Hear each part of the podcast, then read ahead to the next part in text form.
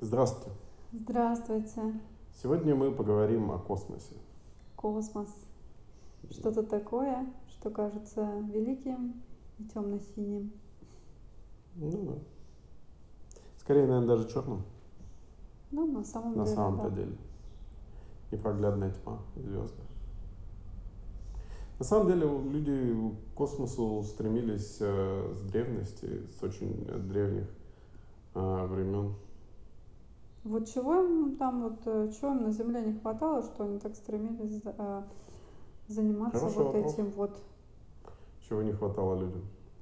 Почему они занялись вообще изучением чего-то? Наверное, из-за отчасти из-за одиночества, потому что мы всегда искали что-то выше, искали ну, какие-то обоснования нашей жизни, нашей деятельности, наверное, мне кажется. Возможно. Вот удивительно, что люди на Земле устраивают войны и пытаются с друг другом э, как-то разобраться, и еще ищут э, ведь и где-то еще жизнь. Непонятно, Ну, хорошо это или, или нет для тех, кого найдут. Вообще было интересно мироздание людям. Они хотели узнать, как устроена наша Земля, а, как э, происходит светило, что, что это за светила такие, что это за звезды, что это за Солнце, там, как это все происходит. Вот в чем вопрос. А где был изобретен телескоп, ты не знаешь? Ну, первый. Честно, не, так не припомню, потому что... Ну, это давно было, это реально очень давно было. Не, ну это понятно. М, Что давно? Как стекло было изобретено кривое, так и телескоп. Хотя его и без стекла можно сделать. Вообще. Ну, в Древней Греции уже было. Ну, такое плотное изучение звезд. Я еще знаю, что так арабский мир тоже изучал. Ну да. Еще Восток. эти, как его, э, заратустрийцы, у них астрономия была на высоком уровне. Что самое удивительное, что есть редкие племена в Африке, у которых тоже Ну было очень хорошее Да, понимание, с чего и где происходит. Это дает как бы какие-то размышления. Да, пищу, по крайней мере, Ну, к ним. пищу, да, к размышлению такого довольно значительную. Мы не астрономы, но я думаю, кто этим всем занимается, он тоже уже очень много да. прокопал всякой информации и очень много таких интересных вещей. Я думаю, что как раз э, там где-то вот, эм, где остались еще какие-то такие вот цивилизации, там, где вот как раз живут африканцы, может быть, там можно Мгм. много чего еще такого интересного узнать, и в том числе про космос. Да. Потому что, да, вот это вот все же раньше вычислялось, так же нельзя было, вот как сейчас посмотрел на часы, тебе компас, блин, сказал, где что. Вычислялось тоже и по Солнцу, и по Луне, как куда пройти. То есть без Мгм. космоса на самом деле э, очень многое было невозможно. Ну, это как бы вот такие ориентиры достаточно вечные. Там полярная звезда, там по ней довольно просто на самом деле ориентироваться. И она всегда примерно в одном месте находится во, во, во все времена. И поэтому, да, по ней можно ориентироваться очень просто. Тебя вообще увлекал космос? Ну, то есть Ну, конечно, да. тебе интересно, что там происходит? Ну да, да. Сейчас я намного больше о нем, конечно, знаю. И э, когда-то тогда пролетали там это, а сейчас я знаю, что это вот, скажем, например, космическая станция наша, она очень быстро летит вокруг Земли. А, Она за 40 минут, по-моему, про- про- проходит э, э, весь день, и потом у нее 40 минут день, 40 ночь. То есть 40 э, светлая Земля под ней, 40 темная. Вот так вот. У них довольно быстро все меняется там. А сейчас как там наши дела в космосе? Там присутствие наше какое-то есть? Да, конечно, есть на, там, на МКС. Ага. Там, ну, ну, не половина, но какая-то там часть наших сегментов есть, чуть ли не половина, да. Мне нравится то, что сейчас международное сотрудничество как раз наиболее такое хорошее. Да. Оно наблюдается вот в каких-то ученых самом... сообществах и в том числе как раз ам, вот в кос... кто летает Мгм. там в космос, они очень друг На другу там деле, помогают. МКС люди. действительно нам С разных национальностей. мало стало. А, Действительно, ну, она узкая, она тесная, там, ну, действительно, может быть, на Луне сделать базу не такая плохая идея, и сделать там временную какую-то такую площадку. Ты думаешь, как-то можно там что-нибудь зажить, задышать? Конечно, можно. Ну, задышать, зажить нет, но просто вопрос в том, что хотя бы там есть хоть какая-то гравитация, потому что основная проблема на орбите в том, что там нет вообще гравитации нет. И кажется, ну какая проблема? Но это проблема для организма. Он э, деградирует. Нужно заниматься спортом, то есть нужно определенные вещи, эксперименты определенные нельзя сделать. Там, ну, с одной стороны можно, потому что, но опять-таки это же не абсолютная гравитация, это низкая гравитация. Там все равно есть какое-то притяжение, и на определенные процессы это тоже влияет. И это, конечно, определенные там процессы. Просто можно действительно интересные базы там сделать на Луне и там процессы какие-то делать. Можно многие эксперименты делать, там же нету атмосферы, там, ну, как бы атмосфера, ну, такая, ну, незначительная, да. И, ну, много чего интересного на самом-то деле. Можно поставить там какие-то действительно какие-то установки энергетические. Можно какие-то вещи делать которая там на Земле трудно или проблематична. И это действительно интересно. А космические туристы вот там? Ну, это скорее способ заработать и как бы это технологию развить и способ заработать немножко денег. А, потому что, ну, по факту... Почему-то многие люди хотят в космос. Причем до зарезу ну, не что-то там исследовать, а почему-то просто туда. Мне кажется, это достижение своего рода. Это же все-таки определенная элитарность. Свалить и узнать как Ведь вдумайся, что на орбите было немного людей. И их всех не так много. Это определенная элитарность людей, которые там были за пределами Земли и видели этот маленький э, хрупкий голубой шарик. Вот да, мне кажется, это, наверное, пленочку. крутое ощущение, когда ты да, видишь со стороны этот маленький голубой шарик. Он кажется еще более трогательным. Ты понимаешь, какой он хрупкий в этом огромном темном пространстве. Самый трогательный момент был, когда на мире еще тогда были проблемы, и там, когда вот вдруг случилась вот эта остановка всего, и вдруг все затихло, затихла система там обеспечения воздуха, там всего вот этого вот. Вот эта вот тишина и вот этот вот космос, это, конечно, вот это действительно тонкие ощущения, наверное, было. А так все-таки какая-то жизнь-то есть. Я думаю, что космонавты, они готовы ко всяким ну, различным вещам. Готовы, не готовы, это вопрос такой. Ну да, наверное, если что-то происходит, человек все равно. Жить-то все хотят. Ну, в напряге, да. Да, удивительно вообще. Мне кажется, вот представь этого человека, который слетал в космос, он же, по сути, уже другой угу. по ощущению какому-то. Наверное. Он видел то, он видел что-то такое вот. Ну, сейчас мы тоже можем увидеть, да, там, а, скажем, нам покажут планету там и показывают ее со стороны.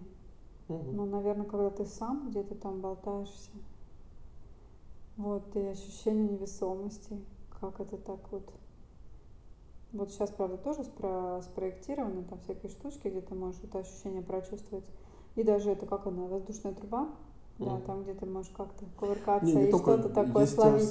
самолет еще, куда можно сесть, и он залетает там высоко, и потом начинает пикировать вниз, и ты находишься в состоянии свободного падения тоже.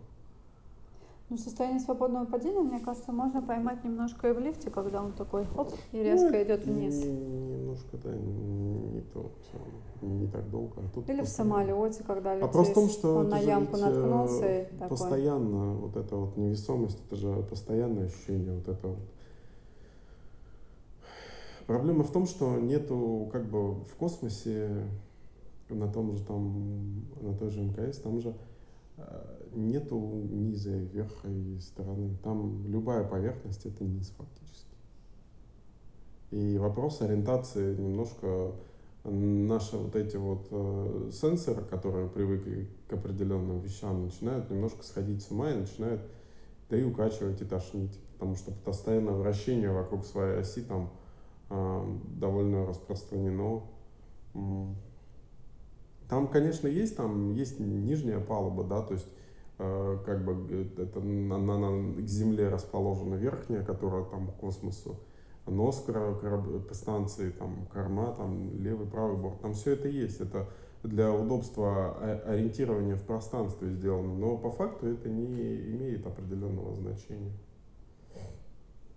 Вот.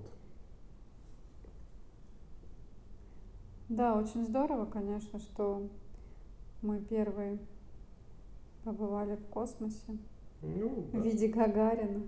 Ну, да. Он такой уже бренд, да, вот эта его улыбочка ну. и все вот это вот. Мне кажется, что Конечно, жалко, что у него как-то так странно сложилась жизнь. Вот. Ну, конечно, вызывают вот уважение такие люди, как космонавты, потому что это такая подготовка, это такое что-то, ну, что-то и, и реальное, потому что ведь непонятно, зачем на самом деле это нужно. Пока что мы с ну, этого ну, для не, науки.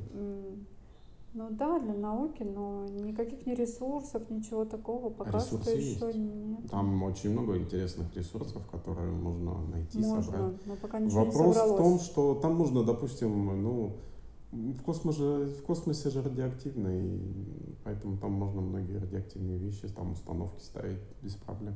Говорят, что опасно вообще натащить что-то там с космоса на Землю, потому что оно может э, содержать какие-то там, ну кто-то говорит, вирусы какие-то. Ну, безусловно. И потом они Потому что вирусы, они, да, летают в космос. Забегают.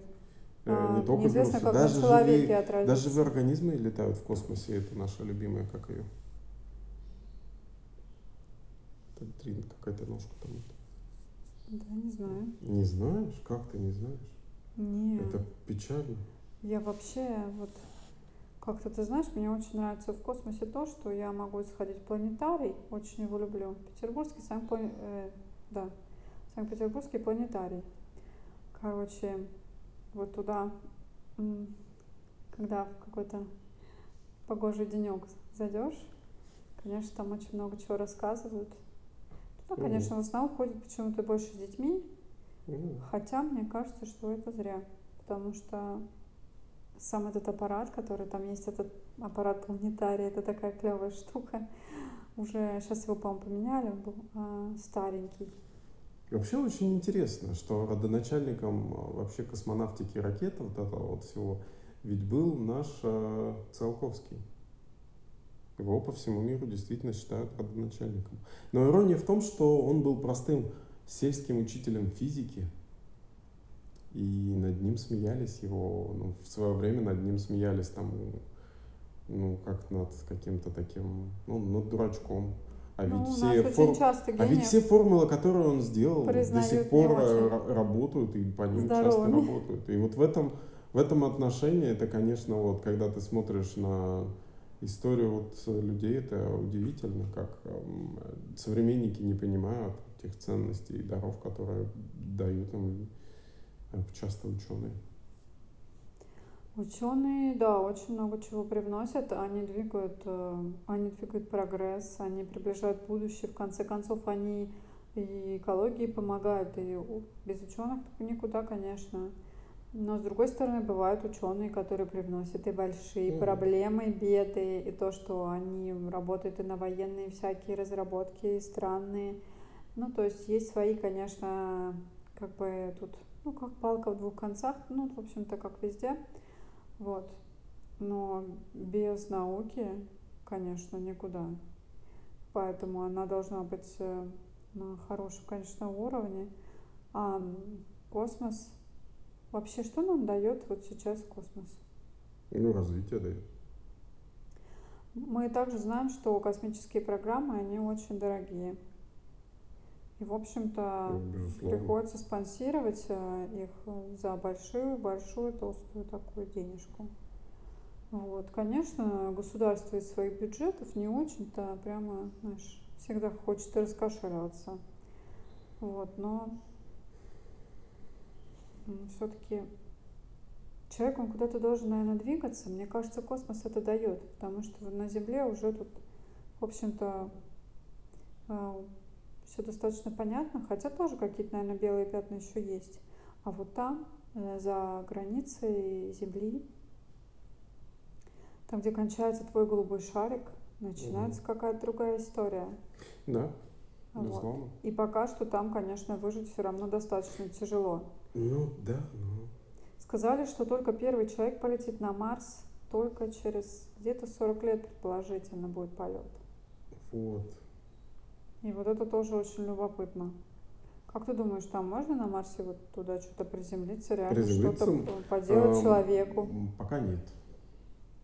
А, Кто бы там ни говорил, там Марс 20, там какой-то 20 был, 20 что-то там еще, но, к сожалению, это пока остается мечтами. На самом деле даже Луна, лунная база пока что для нас мечта, потому что вот эти МКС, прочие станции, они же ведь летают а, под защитой магнитного поля Земли. То есть та радиация солнечная, космическая нас не трогает. На Луне же все будет немножко жестче. Поэтому там надо будет строить очень жесткое, серьезное укрытие. Единственный плюс то, что там гравитация есть. И один годик на Луне это будет гораздо ну, лучше с точки зрения, возможно, физиологии человека, чем МКС. Потому что на МКС все-таки тяжело, там надо постоянно зарядкой заниматься, чтобы поддерживать мышцы, чтобы они не атрофировались. Все-таки мы на Земле ходим, и мы преодолеваем гравитацию, и к этому привыкаем, и сердце, и все. И когда мы потом из космоса можем вернуться на Землю, сердце просто может не выдержать. Вот в чем проблема. Вообще говорят, что на самом деле для человека его гравитация, вот, которая на Земле, она не очень-то хорошо влияет. То есть мы от нее и стареем. Вот. Потому что все равно тянет вот к Земле. Мы этого не замечаем, но на самом деле так вот э, есть какие-то такие процессы.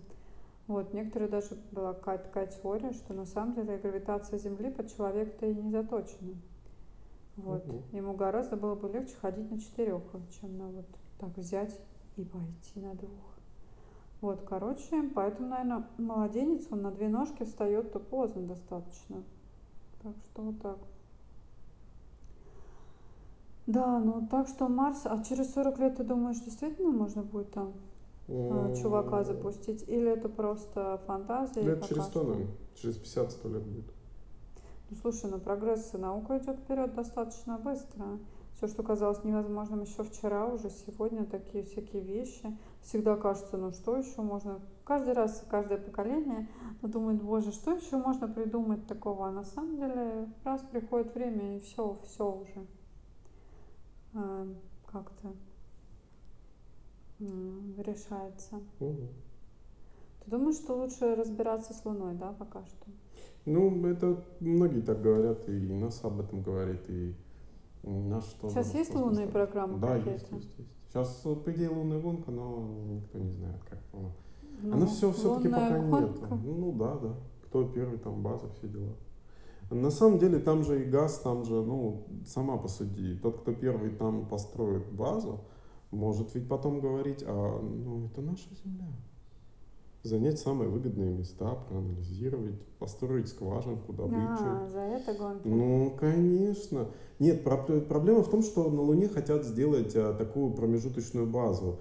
Э, Там, по-моему, будет... Что они там хотят добывать?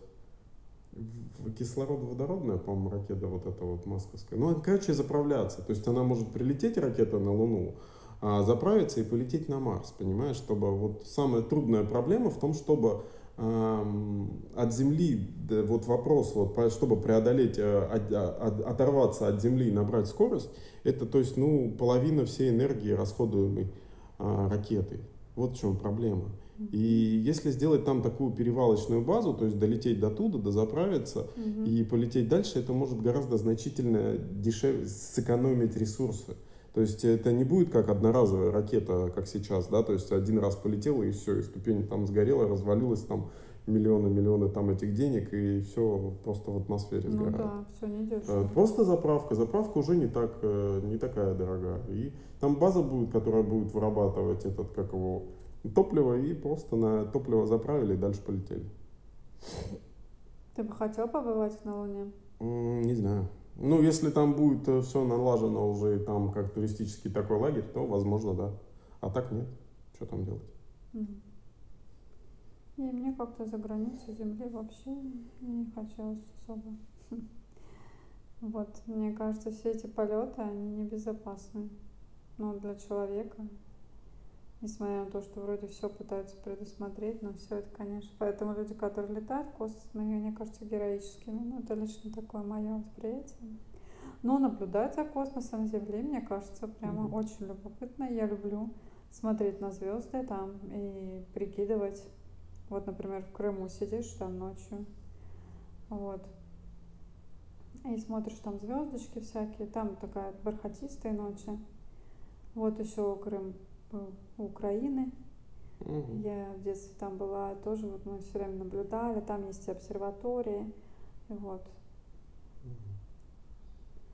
А, и Крым, конечно, ну, там интересно вот это все. А еще, я так понимаю, что ведь есть другая часть планеты, какая-нибудь Австралия.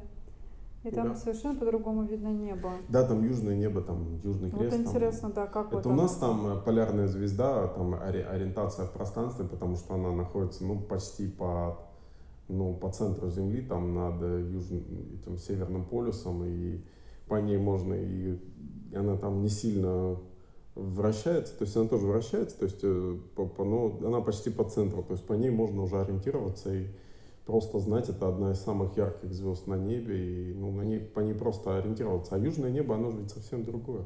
И там не видно полярной звезды, и ориентация другая совсем. Это удивительно, конечно. Другие звезды. Другая часть Млечного Пути. Другая сторона космоса.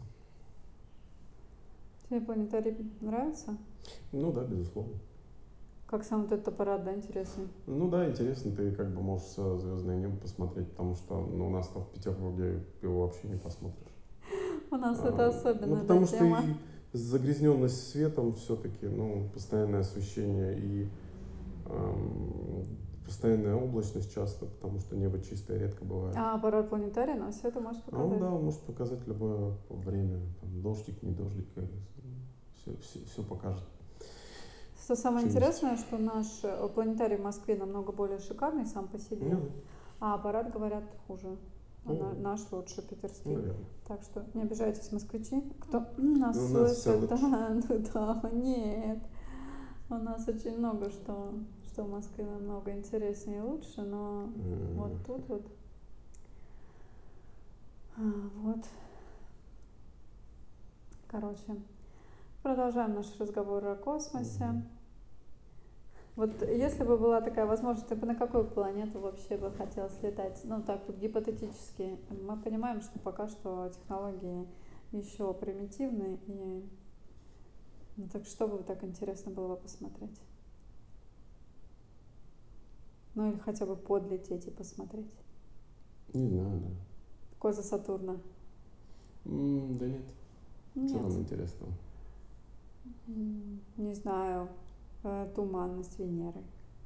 Ну, Венера, да, интересный планета. Там же все-таки на определенной высоте есть кислород, э, невысокий уровень сероводорода, и, в принципе, на определенной высоте там можно жить даже. То есть теоретически там тоже возможно жить. Более того, э, жизнь, сероводородная жизнь, она возможна, потому что есть такие вулканы подводные, да, и были эксперименты, вот они смотрели за жизнь, как от одного червячка до рыб. И все эти животные, они ну, существовали благодаря вот этому сероводороду, то есть кислотная жизнь. Благодаря этой кислоте это основной источник их существования был. Так что вполне возможно, что на той же Венере даже может быть жизнь. А на Марсе?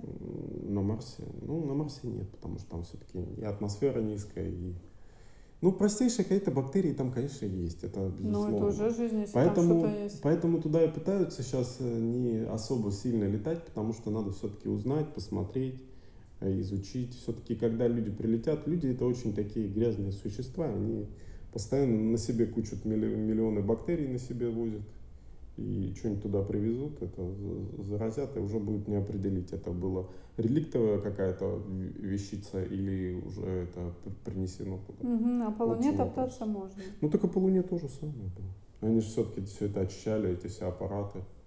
а в атмосферу они не выходили. Я так понимаю, что основная вот это, пока что вот эти программы хотя бы хотят воду найти где-нибудь.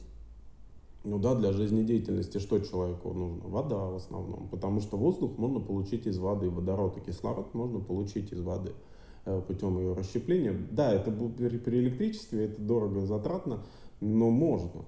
Можно поставить какой-нибудь супер-пупер ядерный реактор и в водичку спокойно изо льда делать кислород, тот же кислород и водород. Вот тебе водород для, для энергии там какой-нибудь там и кислород. Вот, пожалуйста, уже простейшие какие-то вещи. Конечно, для жизни там ну, нужны места, нужны убежища, нужно это все строить. Конечно, наверное, логично было бы туда поставить каких-нибудь роботов, и чтобы они там строили что-то сами. Есть, кстати, такие технологии, что хотят по принципу 3D принтера вот это вот все строить из Почему бы да не отправлять лунного, а, лунного реголита, да, из, из, из марсианского там э, этого, вот, вот, из всего этого хотят, да, строить там убежище, а уже там люди, когда придут, уже все будет ну да, роботы же вот как да. раз они могут Но пока это все, это все равно, вещи, вот да? когда там 20-24 это вот нас там планируют какую-то фигню строить, у нас тоже там какие-то там даты есть. Но это все все равно, это единичные базы. Это все равно все, все, что вот серьезная база какая-то может быть только лет через 10, 20, 30 лет. Вот в чем вопрос. Даже на Луне, а на Марсе просто, ну, мечтать. Это Может же понятно, что полететь туда это фактически очень большой шанс, что это полет в один конец, к сожалению. А серьезной базе, к сожалению, мечтать пока ну, не приходится. Луна это близко, и то проблемы с ней. Ну, слушай, с Луны возвращались. Ну, безусловно, и там было очень много кто. Но вопрос э, цена ошибки. Ну, над этим работают ученые нам. Нам на что? Вот, э, я думаю, что все-таки они стараются как-то. А до Марса, между прочим, по-моему, даже по самой ближайшей, это нам несколько, несколько недель лететь. Ну, ничего. И ждать следующего оборота 8 месяцев. То есть, если что-то случится, ты должен будешь прожить ну, 8 год месяцев. Там надо тусить, Иначе ты не сможешь долететь. Вот. Опять-таки радиация. В этом, я думаю, очень проблема, сильная. да. А Опять-таки очень да. сильная радиация проникающая. То есть, Может ну, быть, они робота бы действительно послали. Ну, так надо все-таки подготовить, надо построить целую базу перед этим. Вот в чем вопрос. Эта база должна работать, там должен быть запас всегда минимум на один год еды, воды, там, провианта, там, каких-то медикаментов, каких-то ресурсов. Вопрос, что люди, которые полетят минимум год, там будут без э, ну, без всего, как вот на, на Северном полюсе, да. К ним никто не сможет подприехать и ничего сделать, они будут сами себе предоставлены. И это, конечно, ну, интересно. Как менять атмосферу, тоже это вопрос ну, сложный. Очень много идей, как изменить атмосферу Марса, трансформировать его. Да, замечательно. Человеку, да, не соберется, ему везде нужно что-то менять, ну, задача, трансформировать задача под какая? себя. Задача быть мультипл, мультипланетарным видом. Сегодня человек живет только на Земле. Поэтому если абстрактно метеорит прилетит вдруг в Землю и все уничтожит, то он уничтожит человечество. Поэтому было бы потенциальной точки зрения для всего человечества, было бы очень выгодно жить где-нибудь на Марсе, где-нибудь на Венере, где-нибудь еще, чтобы если с одной с планеткой вдруг что-то произойдет, то человечество не, вы, не вымрет все, а останется какая-то его часть, которая сможет вследствие потом воспроизвести все остальное. Вот в чем Об этом, я думаю, думаю тоже. Об этом и думаю, Конечно, потому что тут... Э... Тем более, когда вот с экологией вся фигня, э, все говорят, мы все умрем, все громче. Какое бы, кстати, было объединение Паника человечества, если бы вдруг летел сюда метеорит? Все сразу бы забыли про свои распри и э, дележку денег. Проблема в том, что он, возможно, и сейчас летит. Некоторые... А, проблема в том, вот именно а в космосе, то, что мы очень мало о космосе знаем. Мы, мы даже о своей Солнечной системе, это по большому счету, очень мало знаем. А какие-то маленькие, даже большие метеориты, он может просто завтра уже прилететь с такой скоростью с очень высокой, что мы его просто не в силах будем увидеть, потому что это очень маленький объект, он находится, он очень темный, он летит очень далеко, и он может за секунду завтра, допустим, уже все уничтожить. А мы там какие-то войны ведем. Да это чушь собачья, все. Мы настолько уязвимы, Земля настолько уязвима перед внешними угрозами какого-нибудь даже небольшого по космическим меркам метеорита. Да, безусловно, у нас есть уран, который своей, своей гигантской гравитацией, все там осколки, метеориты и прочее, он на себя оттягивает, но все-таки не все же. Какие-то могут, Короче, какие-то до нас, нас долетают, попадают. Ну да, обходят пока. Ну, благодаря урану в основном, потому что гравитацией своей реально оттягивает очень такие вот неприятные вещи. Может, благодаря чему-то божественному. Мы же как-то расположены на каком-то очень приятном каком-то расстоянии mm. и Луны, и Солнца, как-то так, чтобы мы не перегревались и не пере... Ну да, благодаря не Луне у нас есть зима совсем. Удивительно, да, что планета как-то такой климат, угу. что мы можем тут жить. Да, вот с гравитацией немножко, как бы, но все равно. Да, нормальная гравитация. Не, ну просто считается, что немножко она чрезмерна, потому что ну, как бы, вопрос. для прямостоящего. Мы же как-то выросли. Ну да. Но говорят, мы быстрее от этого стареем у нас. Ну, вот еще один потенциальный интерес э, на Марсе, то есть изучить само человечество. То есть как вот человек будет жить там на Марсе, дольше, меньше, это полезнее, вреднее. Тут тоже вопрос огромный. Это вопрос интереса с точки зрения, то есть, ну, человечества, да. Опять-таки, на Луне, там еще ниже гравитация, тоже интересно, как это влияет будет. Скажи мне, вот фан фантастика показывает, в общем-то, ну, понятно, что фантастика, но она разная бывает, там научная, космос угу. показывает правильную или как-то? Ну, но есть фильмы, которые, одной... скажем, показывают э, космос Тут э, интересное достаточно... взаимодействие, потому что фантастика Правильно. вдохновляются, фантасты вдохновляются реальностью. То есть они видят то, что уже сейчас происходит. И, и реальность вдохновляется фантастикой. Пофантазировать дальше, да. А реальность, вот многие, вот, допустим, ну, ну тот же Маск, он же, да, вдохновлялся там этим. Да и Королев нас тоже, он, он же тоже мечтал э, о том, чтобы на, на Марсе будут яблони цвести. Да, он да. своего рода, для своего времени он был, да, таким Может, Маском. и будут когда-нибудь. Да, да. И многие, да, многие ученые, они вдохновляются именно вот там фантастами и делают э, свои дела, реализуют их фанта. Отчасти ведь э, фантасты, они не совсем такие вот, эм, они же все-таки базируют, э, не совсем мечтатели, они базируются на какой-то реальности, они так мало того, пасут читатели, чтобы они типа точно там соотносили космические какие-то корабли еще что-то. Ну да, да, да. Помнишь, мы фантастику с тобой смотрели, mm-hmm. Лекс, где был живой корабль, который чем-то Смех там смехом? питается мозгами. Смех смехом. ну, вот. А между прочим, у нас начинает разработку варп-двигателя. Yeah. Нам, какой-то там ученый даже на, на, научную теорию изыскал и то есть сделали возможным то есть эту технологию. Это какое, чтобы живое что-то было? Варп-двигатель. Ну, прыжок в гиперпространстве, чтобы лететь со скоростью выше света. О. То есть да, за счет... об этом давно мечтают это, ученые. Нет, это работает насчет искажения пространства, насчет того, что там сзади и спереди два больших магнита как бы у, ставятся у корабля, и один там а одну энергию создает, другой другую. Таким образом он искривляет пространство, и корабль как бы ну, своего рода гравитацию создает впереди корабля, и его как бы вперед э, начинает тянуться со страшной скоростью. И таким образом он сможет разогнаться быстрее скорости света. Но для этого нужны какие-то там сильные энергии. Ну, короче, никто не знает вообще, возможно ли это и это, но интересно посмотреть такое Ну, это пока не знаю. Любопытно. Ну, пока не знает, а ну, может лет через сто будет уже. И мы будем летать на варп-двигателях и Марс для нас станет уже, ну, как бы не очень интересным, как Луна, но как бы очень близко. Что-нибудь подальше захочется. Вполне возможно. Mm-hmm. И будем уже думать об Уране каком-нибудь. А как там интересно? А какая гравитация? А можно ли спуститься? У нас есть Сатурн, а есть ли Нептуны еще.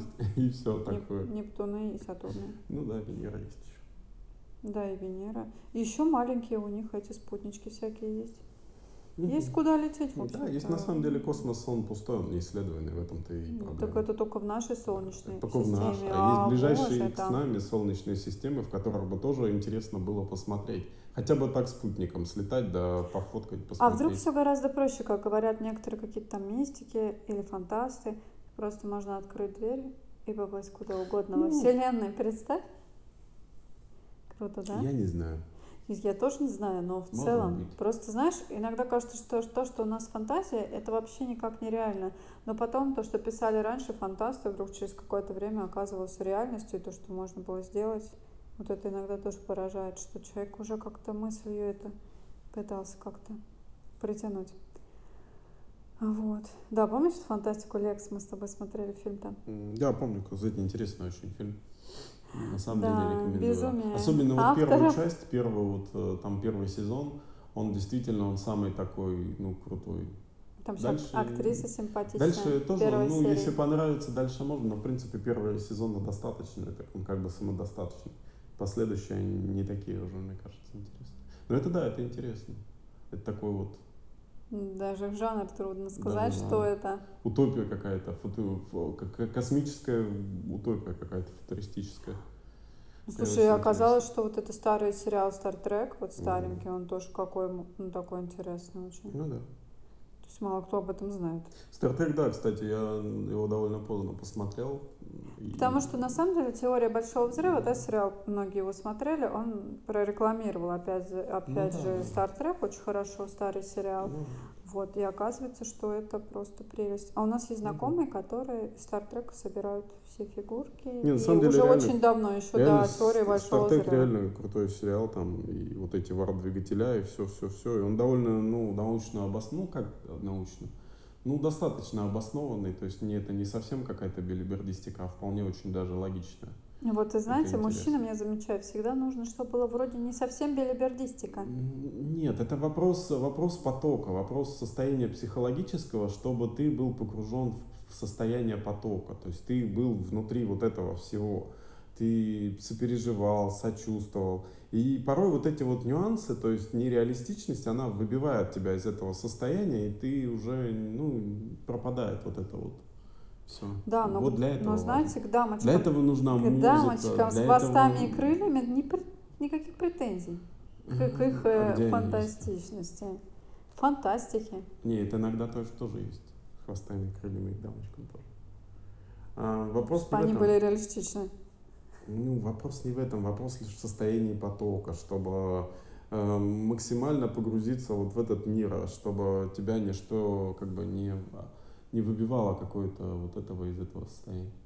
Только об этом речь на самом Просто деле. очень часто я, я да, когда вот я про фильмы говорила, там тоже эту тему я затрагивала, что очень часто, особенно мужчины, да, они на форумах все время придираются к фантастическим фильмам. Вот сидят и прям, вот это вот так нет, это не могло быть так. И думаю, блин, ну фантастика, все время Ну, мне кажется, ну что? фантастика. Ну, они по- по- поговорите об этом. Они, они начинают заниматься на- мозг. научной работы, а возможно это или нет вообще, понимаешь? Начинают обсуждать. Это что же своего рода определенное увлечение. Все мы хотим помечтать, что ж такого.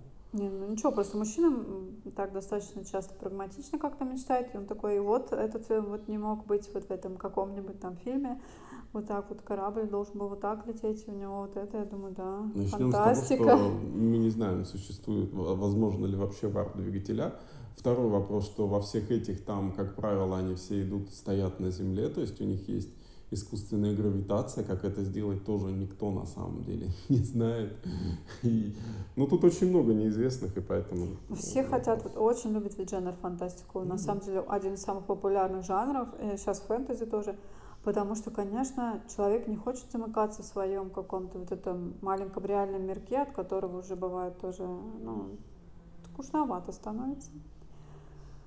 Вот. Мне кажется, космос как раз начинает э, нам показывать, насколько все уникально, насколько уникальны мы, насколько уникальна маленькая чудесная планета, насколько уникальна река, насколько уникальны жизни, которые многие не ценят. Например, некоторые тираны, которым совершенно как-то туда миллион человек, то сюда, вот.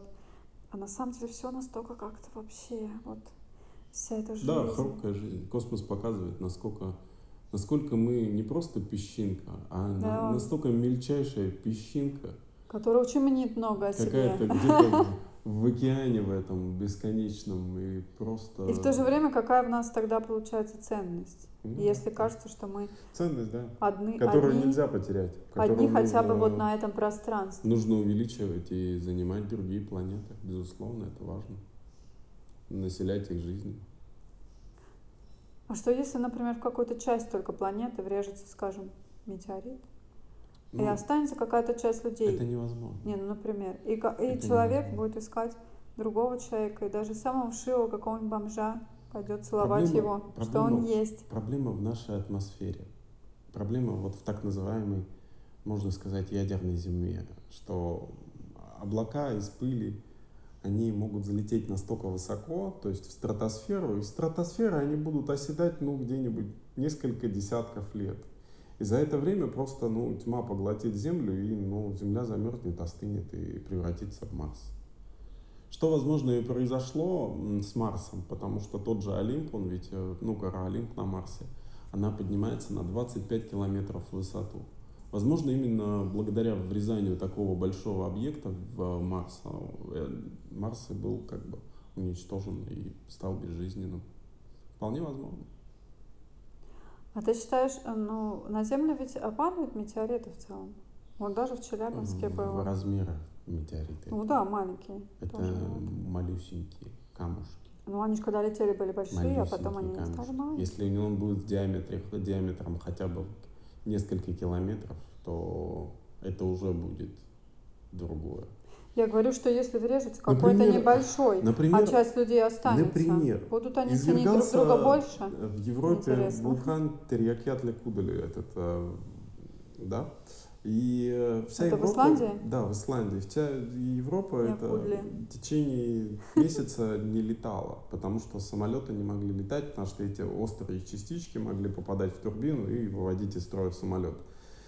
И это всего лишь маленький, маленький вулканчик. Маленький. А представляешь, если это ну, будет довольно большая там, дырка в земле, условно говоря, из которой там этот пепел, сажа, вся вот эта вот взлетит.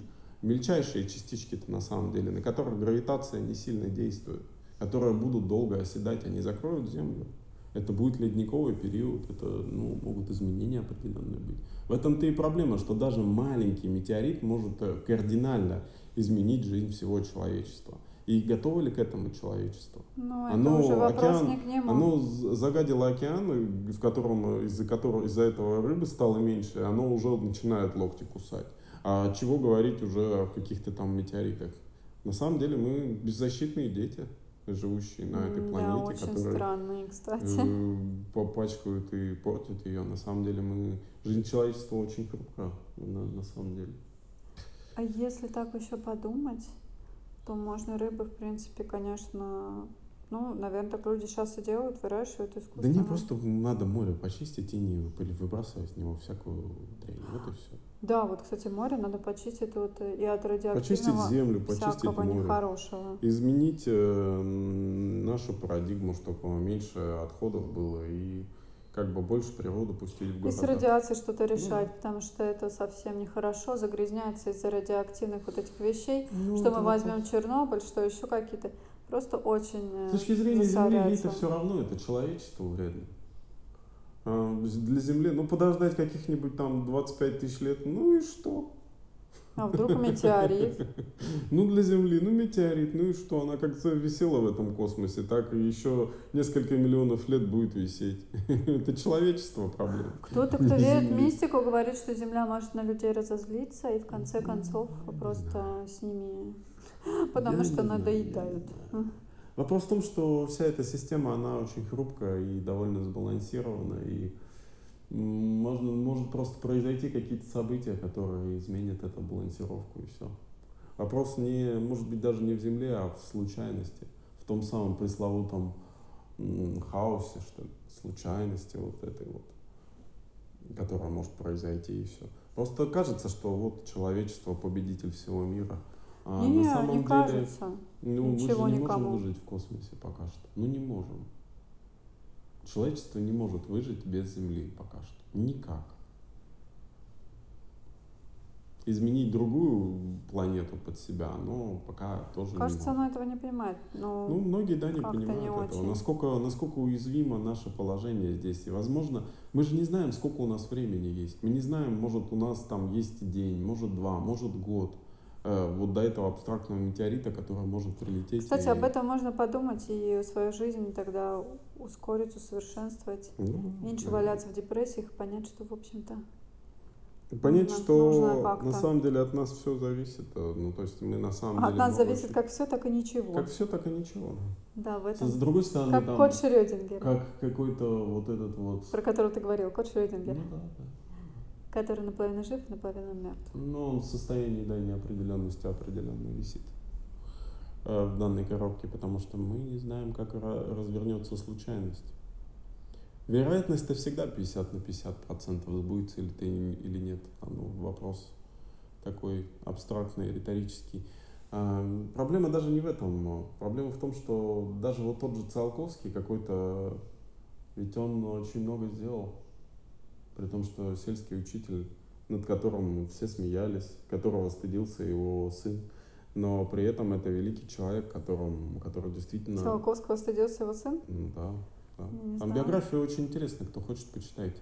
Очень интересно, на самом деле, читать биографию великих э, людей. Это действительно, ну, много очень открываешь. Я, например, когда э, прочитал там биографию Капицы, нашего тоже известного ученого, очень удивился, что он учился, оказывается, в Англии, а в этом, в Кембридже. Он хотел там остаться в Он Англии. там и жил, да. Он уехал еще до революции. Ну, во время, после там революции у него очень много кто умер в семье. И он уехал в Англию, там научился. Приезжал сюда на выходные, еще когда Сталин был, э, жил, то есть, ну, ему позволяли это все. А потом просто его, ну, так сказать, пленили и все, сказали, теперь ты, дружок, будешь здесь жить и строить нам всю нашу науку, которую мы расстреляли. Эм, Вот и все. Ну, для Советского Союза это было вполне себе. Ну да, но как ты понимаешь, что там его приняли, там, его, там ему дали все, то есть. Ну, ему самому А, нравилось. а здесь, то есть, Просто как- ему нравилось это, мне кажется, потому что если бы ему больше нравилось тут, кажется, что зависит все равно. Ну, Ну, он хотел очень уехать. Ну, ему нравился и Ему менталитет, и уклад, э, Ну, он привык и он привык, да, ему Вот нравилась там английская, английская тема вот эта вся, да. Созрел в Five O'Clock, все дела, у него Ну там да, был домик такой. да, и он как-то и уже, но И это очень интересно, когда ты думаешь, вот, ну, такие вот вещи. Как у по-другому нас много, кстати, было. великих таких каких-то ученых, да, Ну, да. Которые, да, и по миру они рассеиваются тоже, конечно. Ну да, тот же Сикорский, который всю вертолетную промышленность фактически Америки сделал, на самом деле он же наш соотве- соотечественник. Да. Не знаю, гордиться этим или нет. Что почему-то наши соотечественники везде где-то Ну, что-то а с, делают. дру- а с другой стороны, тот же вот э, Маннергейм, которого там многие ругают, а ведь он же вот, э, ну, при царе жил, он был офицером э, российской армии. Мало кто это помнит. Но ведь он был офицером российской армии до того, как э, не распалась и Финляндия не откололась от Советского Союза, и Ленин не дал свободу ей условно. М. И, ну, да, вот так вот. Вот так вот, да. Ну, вот так вот складывается история. Ну, какая она не есть, эта история. Да, мне кажется, на поделать? самом деле мировой обмен э, людьми, вот он был всегда все равно, несмотря даже на закрытость каких-то государств, в том числе Советского Союза, все равно кто-то просачивался куда-то, были какие-то вот истории. В Совке много, кстати, чего на самом деле развивалось, несмотря Ну на да, вот ну, жесткие какие-то темы, но безусловно. ам, было развитие и науки. Мгм. Вот. Ам, И Что при этом это все так ничтожно по сравнению с большим, космосом. вечным космосом, для которого вся наша жизнь — это одно мгновение, одна секунда просто. Ну да, когда мы тут про жизнь каких-то там бабочек, которые живут три дня, Ну, э, вот, и даже кто-то там несколько часов, все Ну нам да. кажется, это такое вообще все миллионы, ничтожное. миллионы лет А по сути дела для космоса Да. наша жизнь. И вот интересно то, что ведь мы же не знаем, как он выглядит, и, возможно, никогда не узнаем. Вот в чем проблема. А, мы же не можем в него заглянуть. Все, что мы делаем, это ну, ну, зак- умозаключение все это. Потому что мы видим а, свет вот этих звезд, этот а, свет э, летит до нас очень медленно. Ведь а, от Солнца до Земли свет летит 8 минут. 8 минут. То есть, ну, 8 минут. Но это вообще, ну это очень долго, да. А это скорость света. Это самая, то есть быстрая скорость, которую мы знаем. И То есть часто мы вообще видим прошлое, да? да, то есть то, что мы видим от дальних каких-то удаленных звезд, возможно, не то, что этих звезд нет, возможно, что-то изменилось, или там какой-то взрыв суперновый. Этот взрыв, может, состоялся там несколько, даже не тысяч, а миллионов лет назад. А мы только вот сейчас его увидели. До нас дошел этот свет. свет. И вот когда ты понимаешь вот это, вот это, ну, удивительно, конечно. И фактически мы смотрим в прошлое, то есть то, чего, что на самом деле произошло в космосе, что произ... мы же не знаем, уже, уже возможно что-то другое там, а мы этого всего не видели еще. До нас доходит только это, вот это все. Поэтому если до наших потомков дойдут какие-то наши труды, они будут думать, что мы там какие-то доисторические динозавры, Ну, тоже наверное. будет это примерно какая-то вспышка, летящая через Ну да, да. космос. Да, даже можно посмотреть на самом деле, как, как видеозаписи, они, мне кажется, больше передают э, вот эту атмосферу, эмоции. Ты можешь посмотреть, как ну, по-другому люди жили, верили, думали. Да, наверное, если об этом задуматься, то совсем по-другому начинаешь понимать и ценить. Ценить то, что есть Мгм. сейчас, эмоции, что-то такое, что Да. ты во Вселенной, как Что- тот, Что-то более вечное, да, понимаешь? что-то более что- вечное, как ты, тот бездомный человек на улице, как тот человек, который сейчас сидит а, там в правительстве, как все это связано. Как мы всего лишь пассажиры космического корабля Земля, летящие сквозь пространство. Да. И это как-то так, это всегда как-то отрезвляет и Мгм. даже как-то придавливает, потому что перед этим вселенским знанием каким-то совершенно как-то человек беззащитен. Мгм. Оно такое глобальное, такое огромное. Ну да. Да. Поэтому, конечно, космос изучать интересно. Я Ну да. думаю, что все равно, а если не будет других там более насущных, простых забот, чтобы там кому-то Ну да. не умереть с голоду, Да. то будут изучать. Не, ну на самом деле деньги. кажется, вот, вот, э, что там это, там еда, там все дела. А на самом деле космос ведь решает все эти задачи. И технологии, которые применяются современные для этих задач, э, применяются очень современные там технологии, изобретаются и прочее. И на самом деле кажется, что это не влияет на жизнь, но это очень влияет на жизнь. Многие технологии, которые там применяются, потом э, спускаются к нам на Землю, и мы пользуемся ими. Например, сельское хозяйство тоже. Э, Сейчас очень многие, вот современное сельское хозяйство делается ведь по спутнику. И комбайны там, и трактора пашут. Они пахнут часто, чтобы вот по, по, по линии ехать, они едут по этому спутнику. Более того, даже вот удобрение, которое вносится в современные техники, оно тоже там спутник делает анализ Земли с космоса и э, вносится нужное количество там на определенную вот эту форсунку, которая будет поливать и вспахивая эм, землю, добавлять убо- удобрения, там, либо такое, либо другое, там, либо третье. В, в определенный участок земли будет определенное удобрение добавлять. И это, конечно, ну, кажется, вот космос, где космос, где Земля, да, и при этом как влияет на то же земледелие, вот, развитие космик космоса. Пожалуйста. И все так связано. Вот, может быть, какие-то вот так же вот в будущем простые вещи будут делаться при помощи космоса. Кто знает. Мгм. Наверное. И так вот. Может, в космосе там выращиваться что-то будет тоже. Просто иногда возможно. кажется, что изучение космоса как бы такое бесполезное, развлекательное занятие для всяких там Мгм. непонятно чем занимающихся людей или богатых людей. Э, Но на самом деле все не настолько просто. У нас есть какая-то польза от этих изучений. Вот. И понимание главное. Мгм. Вот что мы тут такие сидим, глядим туда. Вот. Вообще, конечно, прикольно и само просто наблюдение за звездами, и астрономия, да, для, эм, для детей тоже это всегда как-то, это как бы привлекает к науке, мне кажется. Ну, у кого есть способности, просто бывает, что человек прямо, ну, с детства уже увлекался там звездами, космосом, и потом пошла уже какая-то научная деятельность. Поэтому И все равно у астронавтов конечно. любимое место. Интересно. А на станции это как раз вот панорамный иллюминатор, где можно залипнуть и посмотреть на, на, на нашу Землю.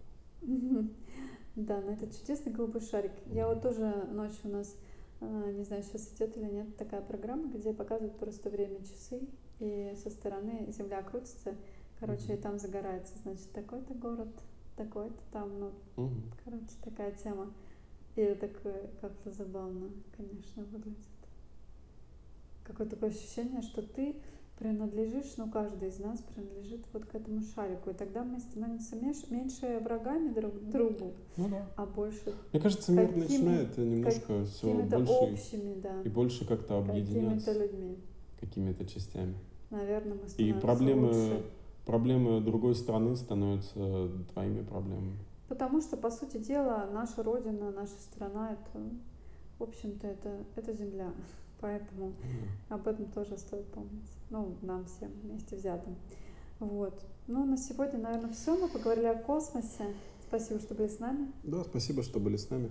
Будьте счастливы, мечтайте. Всего доброго. До свидания. До свидания.